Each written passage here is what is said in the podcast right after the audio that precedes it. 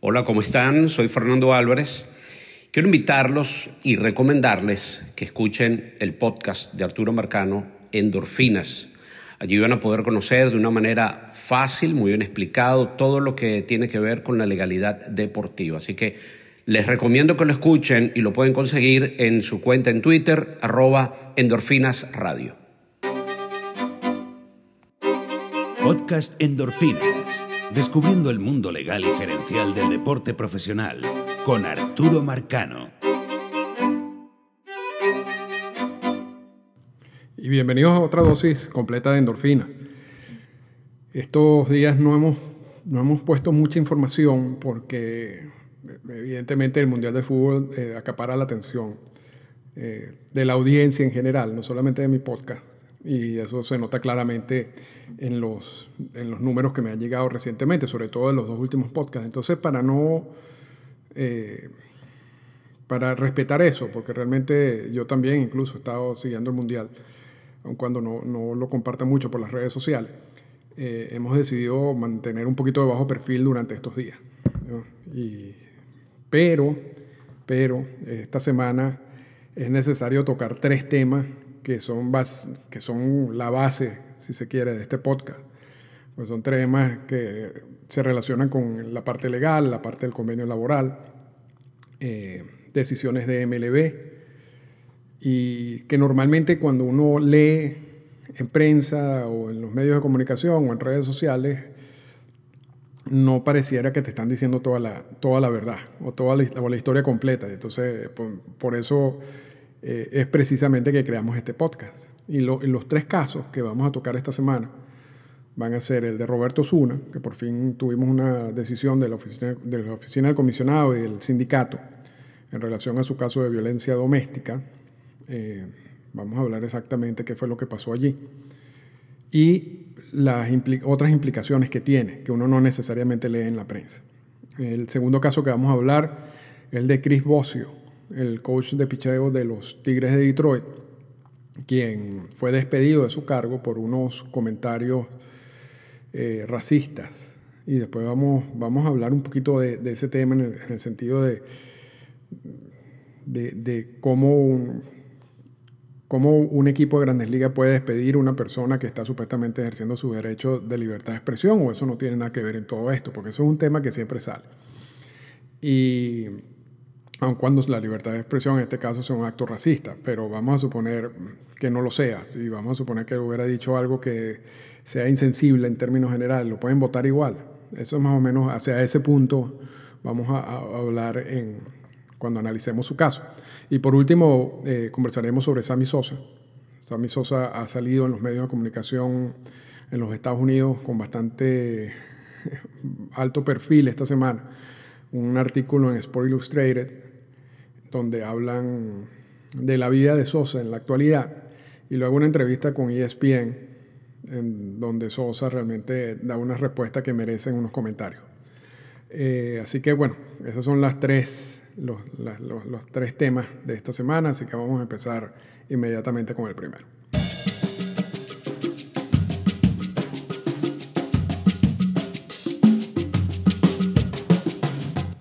Y el viernes 22 de junio la oficina del 2018, la oficina del comisionado, eh, emitió su decisión en relación al caso de Roberto Zuna.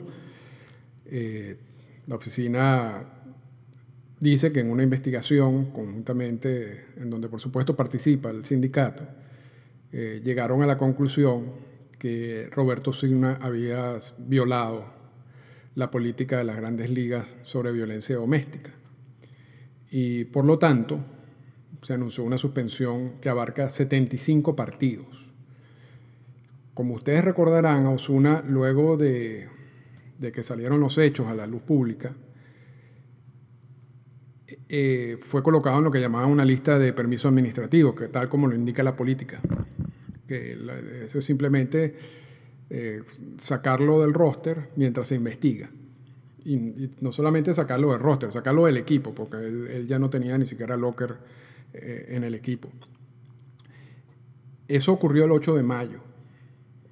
Eh, la decisión se da el 22 de junio. ¿Qué pasa entre esos, esos días de permiso administrativo? Entre el 8 de mayo y el 22 de junio. Bueno, se cuentan como parte de la sanción. La diferencia es que vamos a suponer que el 22 de junio la oficina del comisionado hubiera dicho que no hay pruebas para suspender a Roberto Osuna. ¿Qué hubiera pasado en ese caso? Bueno, eh, Osuna cobró o estaba cobrando todos esos días, desde el 8 de mayo hasta el 22 de junio. él estaba en permiso administrativo, pero estaba recibiendo sueldo. Eh, si la oficina del comisionado hubiera decidido que no había suficientes razones como para suspenderlo, simplemente lo que hubiera pasado es que se hubiera activado el roster. Hubiera perdido los días, hubiera perdido esos juegos, pero cobró. Entonces, si se quiere, eh, hay un daño, pero por lo menos desde el punto de vista económico no, lo, no, lo, no, se daría ese daño en, este, en, ese, en ese supuesto. Ahora, a Osuna lo consiguen, o la oficina del comisionado consigue suficientes evidencias para suspenderlo. Entonces, ese periodo del 8 de mayo al 22 de junio se cuenta como parte de la sanción. Y el dinero que cobró en ese periodo tiene que devolverlo. Tan sencillo como eso. Es una sanción bastante dura de 75 partidos, un poquito menor a la de Héctor Olivera, el cubano, que también es el otro caso que, que tenemos de, un jugador al cual se comete un acto de violencia doméstica durante la temporada. Y, eh, y eh, MLB tiene que hacer todas estas investigaciones durante la, temporada y emite la sanción. En el caso de Olivera fueron 80 juegos, en el caso de Roberto Zuna fueron 75 juegos no es la sanción mayor en, caso de violencia doméstica, esa la corresponde a de 100 juegos de José Torres, que lo pusimos en un podcast reciente, es una sanción un poco extraña porque son los 100 juegos de acuerdo con la política de violencia doméstica, pero también ahí, a él lo colocaron en la lista de inelegibles, que es algo si se quiere, violatorio de lo que es la política, porque tú no puedes mezclar las dos cosas, pero definitivamente porque como su caso eh, es un caso indefendible, entonces nadie, ni el sindicato ni nadie puede hacer nada, pero no, no creo que siguieron, siguieron los pasos que han debido seguir. Pero eso lo explicamos en el, en el podcast especial que hicimos sobre José Torres. Entonces, volviendo a Osuna, eh, es suspendido por 75 juegos, repito, desde el 8 de mayo hasta el 22 de junio. Esos días cuentan como parte de la sanción, pero tiene que devolver el dinero. Porque esos días los cobró. Porque, repito, en permiso administrativo tú cobras el dinero. Ahora, lo, interesante de todo esto, eh, y, y me refiero más a la parte técnica y la parte del convenio laboral y de todas estas reglas, es que Todavía el juicio de Osuna por violencia doméstica en Canadá, en la, provincia de Ontario, no se ha desarrollado. Hubo una audiencia donde el abogado de Osuna se presentó y mostró su intención de, se declaró, de declarar no culpable a su, a su representado, a su cliente. Entonces, volvemos aquí al punto, un punto que hemos tocado infinidad de veces. Esta política de violencia doméstica de MLB permite que el comisionado emite una sanción, independientemente de que tengamos una resolución judicial del caso. Y lo hemos hablado, lo hemos dicho mil veces. Eh, ¿Por qué sucede esto? Porque en los casos de violencia doméstica no, no siempre se dan los juicios, porque en los casos de violencia doméstica normalmente la víctima es el único testigo de lo que sucedió. Y cuando la víctima es la esposa de un jugador, la novia de un jugador, eh, muchas veces, y estamos hablando del jugador, pero en términos generales, eh, muchas veces luego no quieren participar en estos procesos, porque le da miedo eh, por las consecuencias que eso puede traer, y sin esa participación muchas fiscalías no pueden seguir el caso y abandonan el proceso legal de violencia doméstica en contra de, de la persona que incurrió en el acto de violencia doméstica. Y, debido a que la NFL actuó muy mal en estos casos de violencia doméstica, MLB decidió crear una política en donde le permite mucha más flexibilidad al comisionado de decidir incluso en casos que no tengan una resolución judicial. y tiene muchísima lógica, por repito. Y además que hay otra cuestión técnica. Un proceso legal puede llevarse dos años. Eh, eh, y, si tu propia investigación considera que, hay, que, se, que hubo, que se ocurrió un acto de violencia doméstica, bueno, es mejor decidirlo de una vez, porque además tú no estás amarrado a ninguna de las trabas judiciales que, que sí amarran a los abogados que les toca eh, participar en estos procesos. Pero esto lo hemos hablado mil veces antes. Ahora, eso, no es lo que quiero resaltar en, en, esta oportunidad. Lo que quiero resaltar en esta oportunidad es que así como vemos que la resolución judicial del caso no tiene ninguna influencia realmente en lo que decide eh, el comisionado, ¿eh? lo otro tendrá o no tendrá efecto. Me explico. El hecho de que Osuna se está declarando no culpable en el caso de violencia doméstica en la provincia de Ontario. El, juicio no ha empezado. Pero ya Osuna acepta su responsabilidad en esta sanción.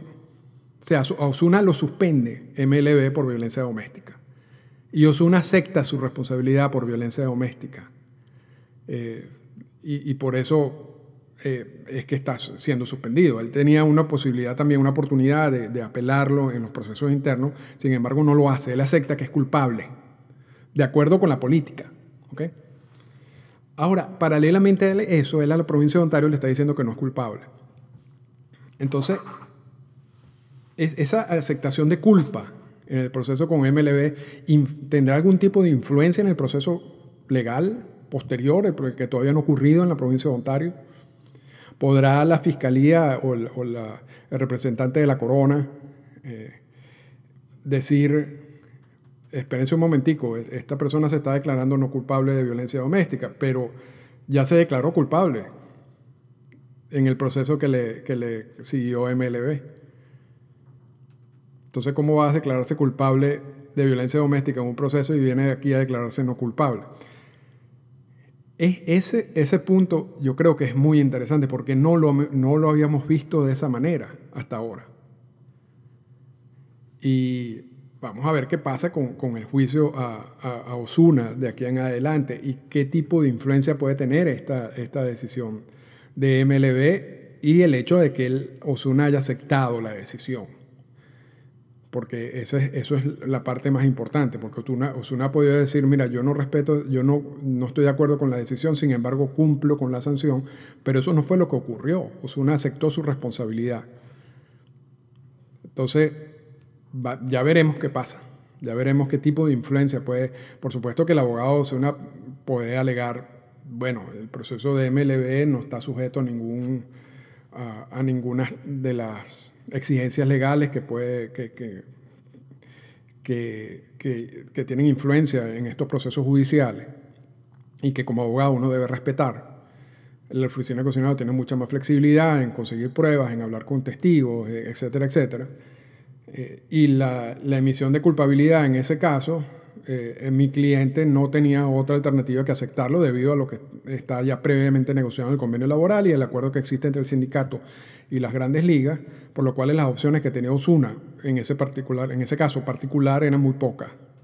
Y su intención era regresar al, juego, y esa era la manera más fácil de regresar al juego.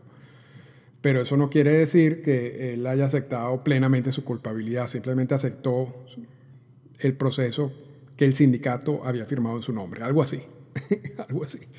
Pero, pero realmente no tiene mucho sentido que Osuna se declare no culpable y haya aceptado la sanción por violencia doméstica cuando son los mismos cargos. Pero ya veremos, repito, qué es lo que va a suceder en su caso, eh, una, una sanción severa a diferencia, por ejemplo, de la política de antidopaje, los jugadores suspendidos por violencia doméstica sí pueden participar en la, en la postemporada. Así que, y mucho se ha rumorado acerca de la posibilidad de que Osuna sea cambiado a otro equipo. Si hay otro equipo que lo adquiere, eh, eh, no hay ningún impedimento en, en Osura para participar en la postemporada. Así que posiblemente esté en el mercado, posiblemente no. Eh, el, juicio en Canadá sigue abierto, no se ha dado. Es un proceso que, según tengo entendido por, por, abogados que trabajan en ese tipo de casos, puede tardar hasta dos años, dependiendo de cuál es la posición de la víctima. Pero, pero bueno, eso es más o menos el, resumen legal de convenio laboral del caso de Osuna hasta este momento.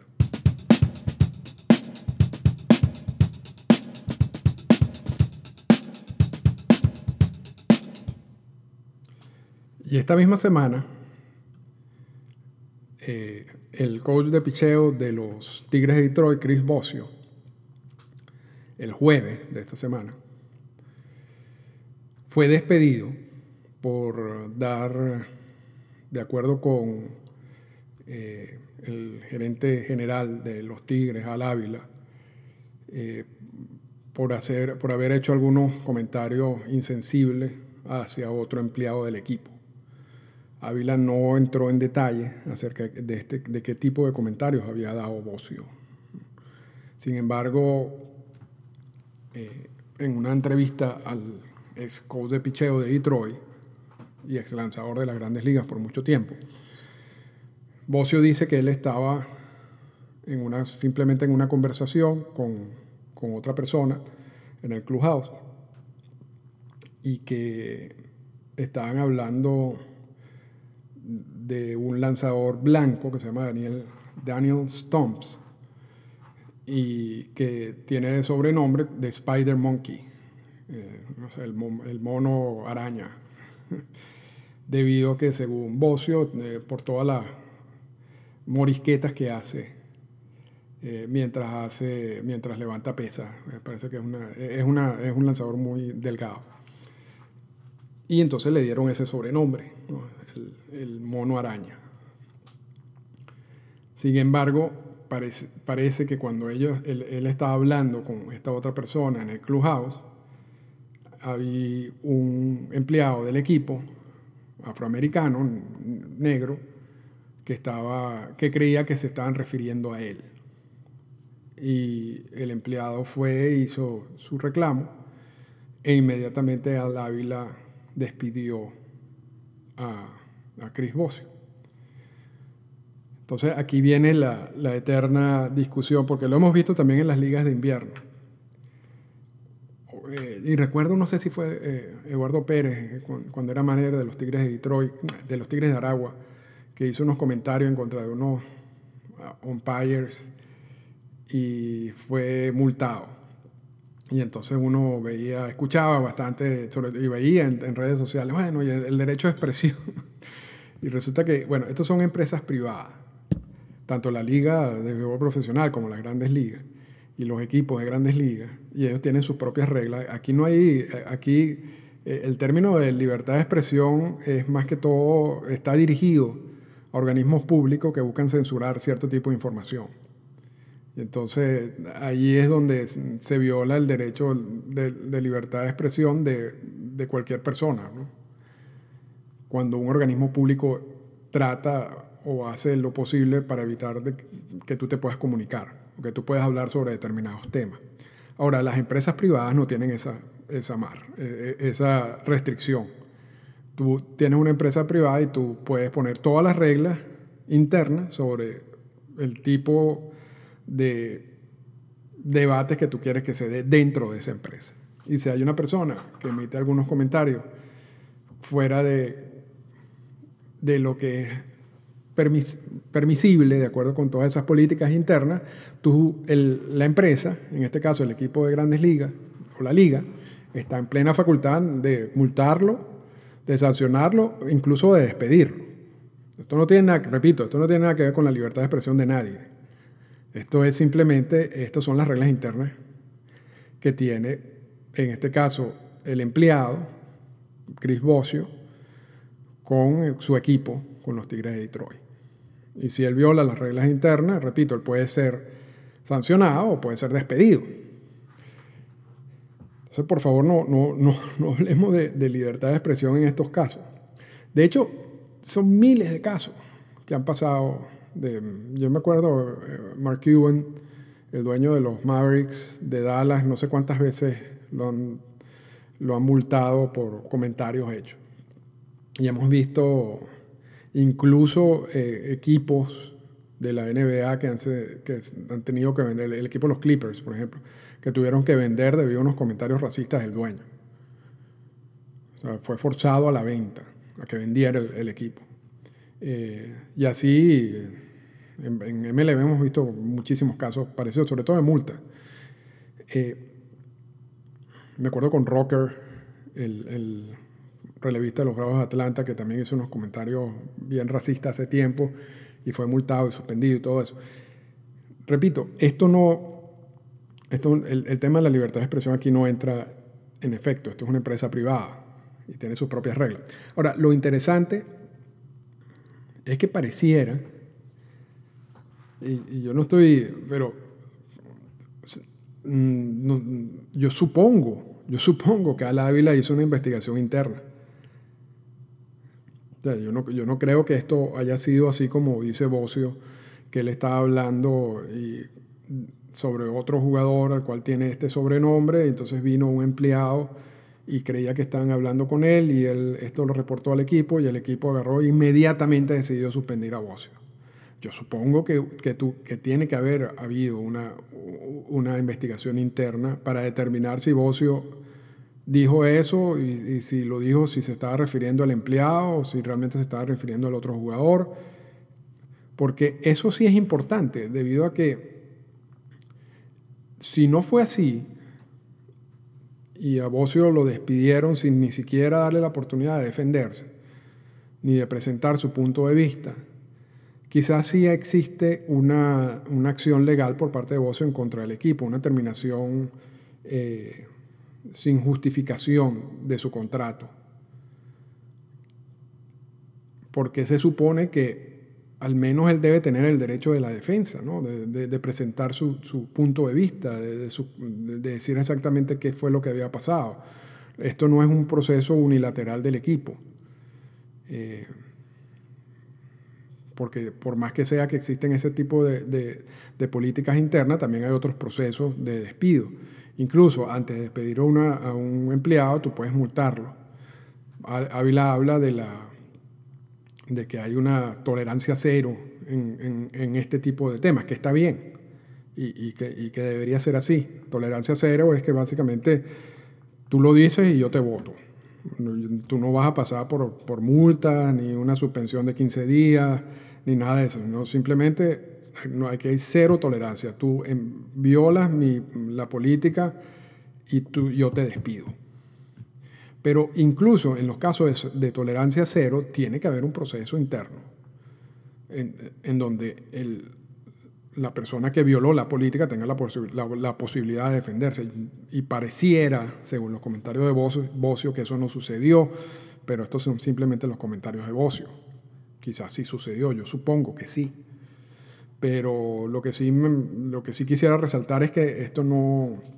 Esto es un caso que quizás veamos más en el futuro. Quizás no, no muera con el despido de Bocio, sino puede ser que exista algún, alguna acción legal en contra del equipo y ver qué pasa con esa acción legal. Eh, eh, es un caso también que podría convertirse interesante. Así que ya con esto vamos para la, la última sección que es sobre Sammy Sosa.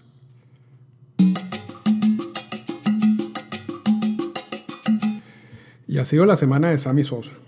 Primero, una entrevista amplia en Sport Illustrated, donde habla de Sammy Sosa, el magnate, el dueño de empresas de petróleo en República Dominicana, de bienes raíces en Panamá, de otros tipos de negocios en los em-, Emiratos Árabes Unidos, de donde, donde es residente, y cómo se ha convertido en una persona del jet set, de, de grandes negocios, Cuestión que, que, si es verdad me alegra, porque realmente el perfil de los peloteros en general, una vez que terminan sus carreras como jugadores, eh, en, vez de producir más dinero, lo que hacen es, llegar a la bancarrota o, votar, desperdiciar todo ese dinero ganado como jugador. Sin embargo, pareciera que Sosa no, la, la, historia de Sosa no ha sido así, según él.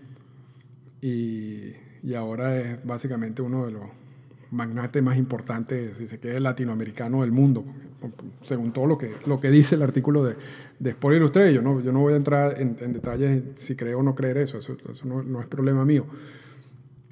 Pero vol, volvemos, volvemos al punto que tocamos hace algunas semanas sobre la diferencia de Alex Rodríguez y Sammy Sosa como jugador y después como después y después de retirado y como Sosa era un ídolo en Chicago y en los Estados Unidos un ídolo y a Alex Rodríguez nadie lo aguantaba era el villano de la película cuando era jugador activo. Y luego de retirado Alex Rodríguez ahora es la vedette de los medios de comunicación en los Estados Unidos y Sammy Sosa ha pasado a ser un personaje objeto de burlas que no tiene nada que ver, y lo, esto ya lo tocamos en un podcast anterior, y no tiene nada que ver con, con la crema que está usando y que ha, le ha cambiado el, color, el color de la piel, sino es, sino es precisamente por este tipo de artículos donde sale y los comentarios que dice. Y, y, si uno se pone a ver, yo no sé, y lo, también lo dijimos en esa oportunidad, yo no sé quién le maneja las relaciones públicas a Sammy Sosa, pero quien, quien, quien, está manejando las relaciones públicas de Sammy Sosa está cometiendo un error grave, pero muy grave, y le está haciendo mucho daño a él. Porque yo, yo, puedo, yo puedo creer que no, yo, yo no conozco a Sammy Sosa, y, y posiblemente sea una persona que haga muchas cosas positivas y que tenga muchos éxitos en su negocio, y todo eso está bien, pero la manera como sale Sosa de estas entrevistas, en vez de ayudar, si la idea es ayudarlo a, mejorar su imagen, realmente están haciendo todo lo contrario. Y, en, la, en, la, entrevista con Sport Illustrated, básicamente uno ve el, periodista, aunque no lo dice, pero cuando uno lee el artículo completo, básicamente se está burlando de las cosas que está haciendo Sammy Sosa. Y, y esa es la misma reacción que tiene cualquier persona en los Estados Unidos cuando lee con detenimiento esa entrevista. Entonces, yo no sé yo no sé para qué una persona accede, yo estoy hablando de la persona que le maneja las relaciones públicas, a Sammy Sosa, accede a tener este tipo de entrevista y, y no prepara a su cliente o no, busca una manera como de, de, vender otra imagen, quizás no le interese, quizás esa sea la conclusión de todo esto, quizás ni a Sammy Sosa ni a quien le maneja las redes le interesa absolutamente nada lo que yo piense, ni nosotros pensamos, ni la gente en los Estados Unidos piensa acerca de él y debido a que él tiene otra vida, como le dicen en el artículo, y donde está produciendo una cantidad enorme de dinero, y entonces él puede hacer lo que él quiera. Si esa es la conclusión, está bien. Pero entonces, después cuando hablen de, que si los cachorros de Chicago, que, no le hacen los homenajes que quieren, que, que se merece, porque así se los merece, eh, entonces también habrá gente que dirá, bueno, pero él tampoco se está ayudando. Y yo no estoy diciendo que los, los cachorros de Chicago están haciendo una, algo bien. Yo creo que los cachorros de Chicago están haciendo algo bien negativo al ignorar el impacto que tuvo Sammy Sosa durante los años en Chicago. Yo viví esos años, yo estaba viviendo en Indiana, que eso es al lado de Chicago. Y Sammy Sosa era el rey del béisbol en esos, en esos años y sobre todo en la, en la ciudad de Chicago particularmente. O sea, no puedes borrar eso porque el dueño del equipo quiere que Sammy Sosa emita una, una, una disculpa pública. Bueno, ¿cuántos jugadores no, no, hay, no los han reconocido en sus estadios por sus actividades como jugadores sin necesidad de emitir ninguna disculpa pública? Yo creo que eso también es exagerado. Ahora, Sosa no se está ayudando. Para nada, para nada. Pero lo, con, lo que queremos concluir el, te, el, tema de hoy es que luego de esa entrevista de Sport Illustrated, eh, se sentó con ESPN, eh, con Jeremy Schaap, uno de los grandes periodistas, hijo uno de los grandes periodistas deportivos en, en los Estados Unidos. Y Jeremy le preguntó que si él había consumido sustancias prohibidas mientras era jugador. Y Sosa le dice, yo nunca salí positivo. Y entonces Jeremy le, le, dice, sí, pero es que salir positivo que no haya salido positivo no implica que tú no hayas usado sustancias prohibidas. Y entonces Sosa se ríe y dice, ah, sí, eh, claro que sí implica, y se, como una especie de burla.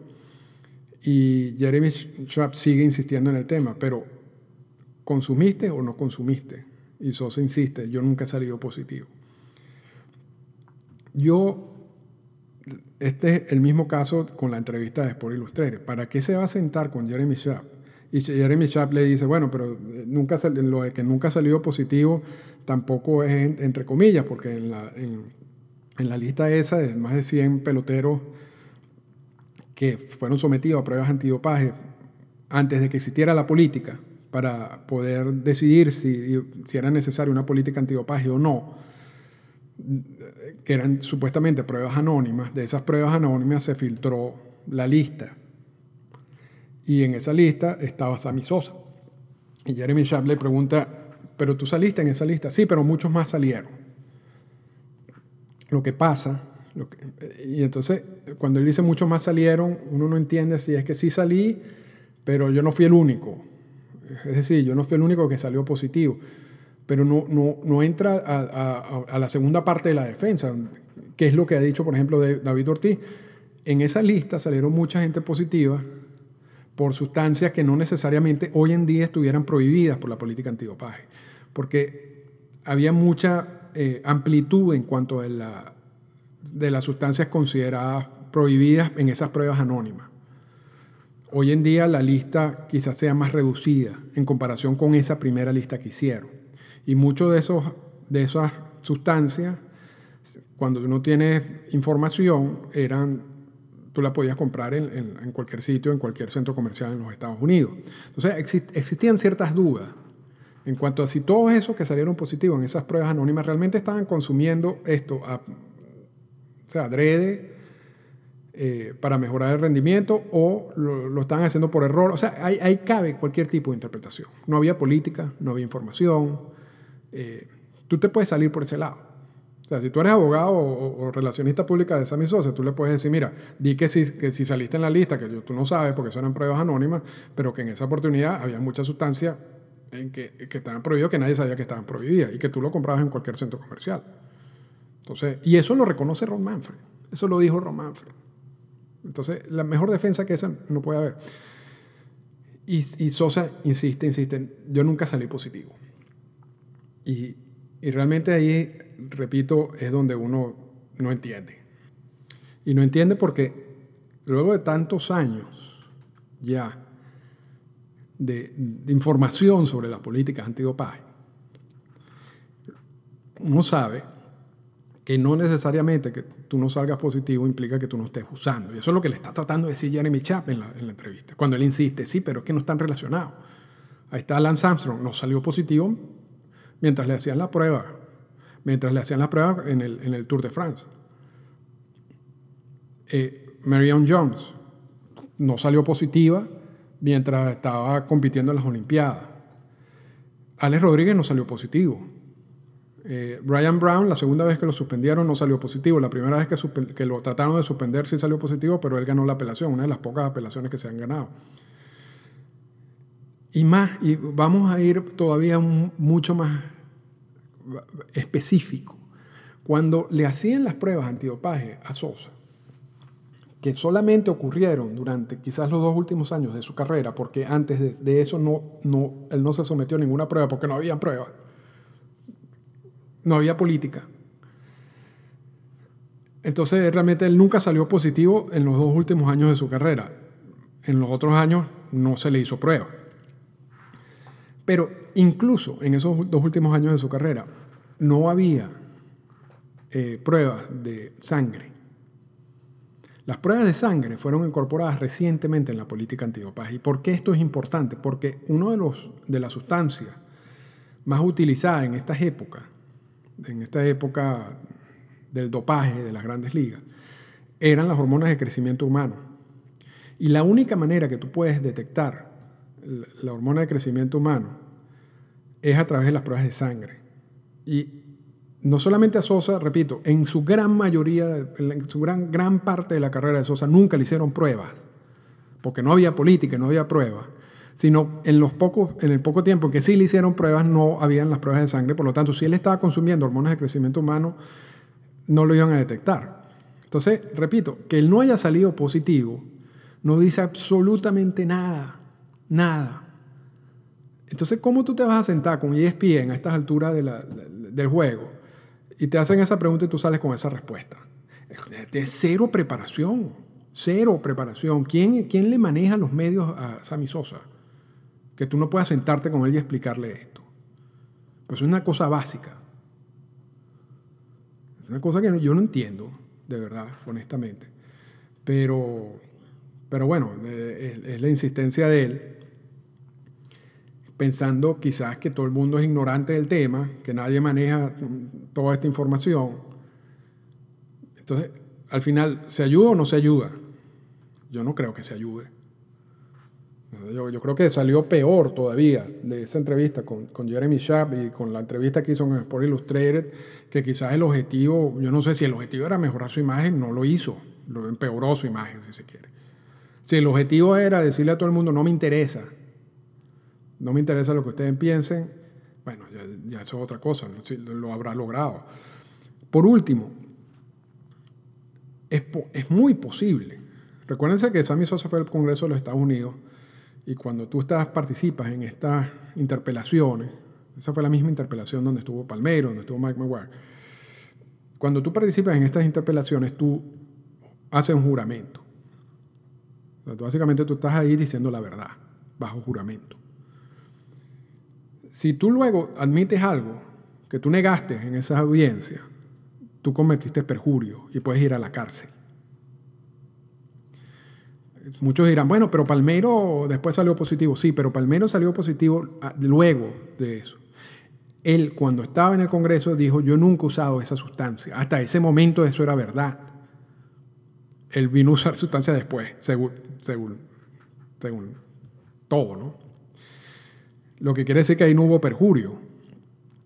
Perjurio hubiera sido que, que le hubieran descubierto que salió, que él que había empezado a consumir ese tipo de sustancias años anterior a la de esa declaración jurada. O sea, si él se hubiera sentado después con ESPN a decirle, mira, la primera vez que yo consumí no fue esa vez que salí positivo, sino yo, yo tenía 10 años consumiendo, eh, entonces ahí se hubiera cometido perjurio y hubiera tenido, y, con la posibilidad de ir a la cárcel. Por eso es que Maguire cuando le hacen la pregunta, él no contesta. Él dice, yo no estoy aquí para hablar del pasado. no, no, no sé si usted se acuerda. Él no dice nada. Entonces, él, no, comete perjurio posteriormente cuando, dice que, cuando admite que se usó sustancias prohibidas. Porque él en el momento, cuando él estaba en el Congreso, lo único que dijo fue que él no, no estaba allí para hablar del pasado. Sosa dijo que él no había consumido.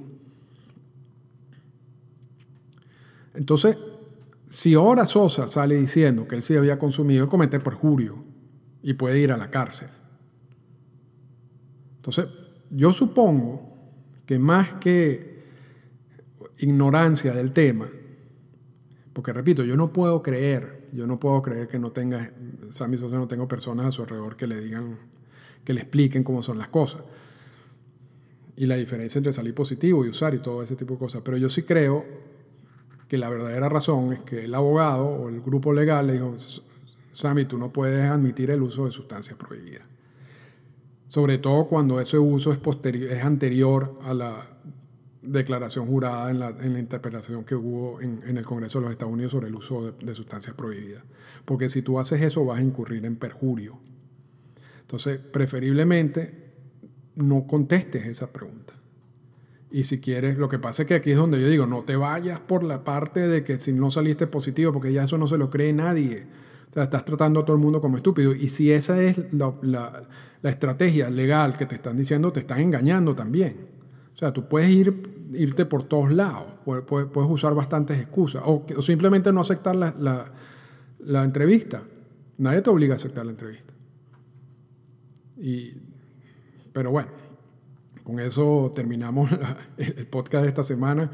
De nuevo nos pasamos en el tiempo. La verdad que quería este, hacer todo esto en quizás media hora, pero, pero a veces es imposible. Pero bueno, nos vemos la semana que viene y disfruten el Mundial de Fútbol. Esta fue una presentación del podcast Endorfinas. Para comunicarse con nosotros, escríbanos a las siguientes cuentas en Twitter. Arroba Arturo Marcano y arroba Endorfinas Radio.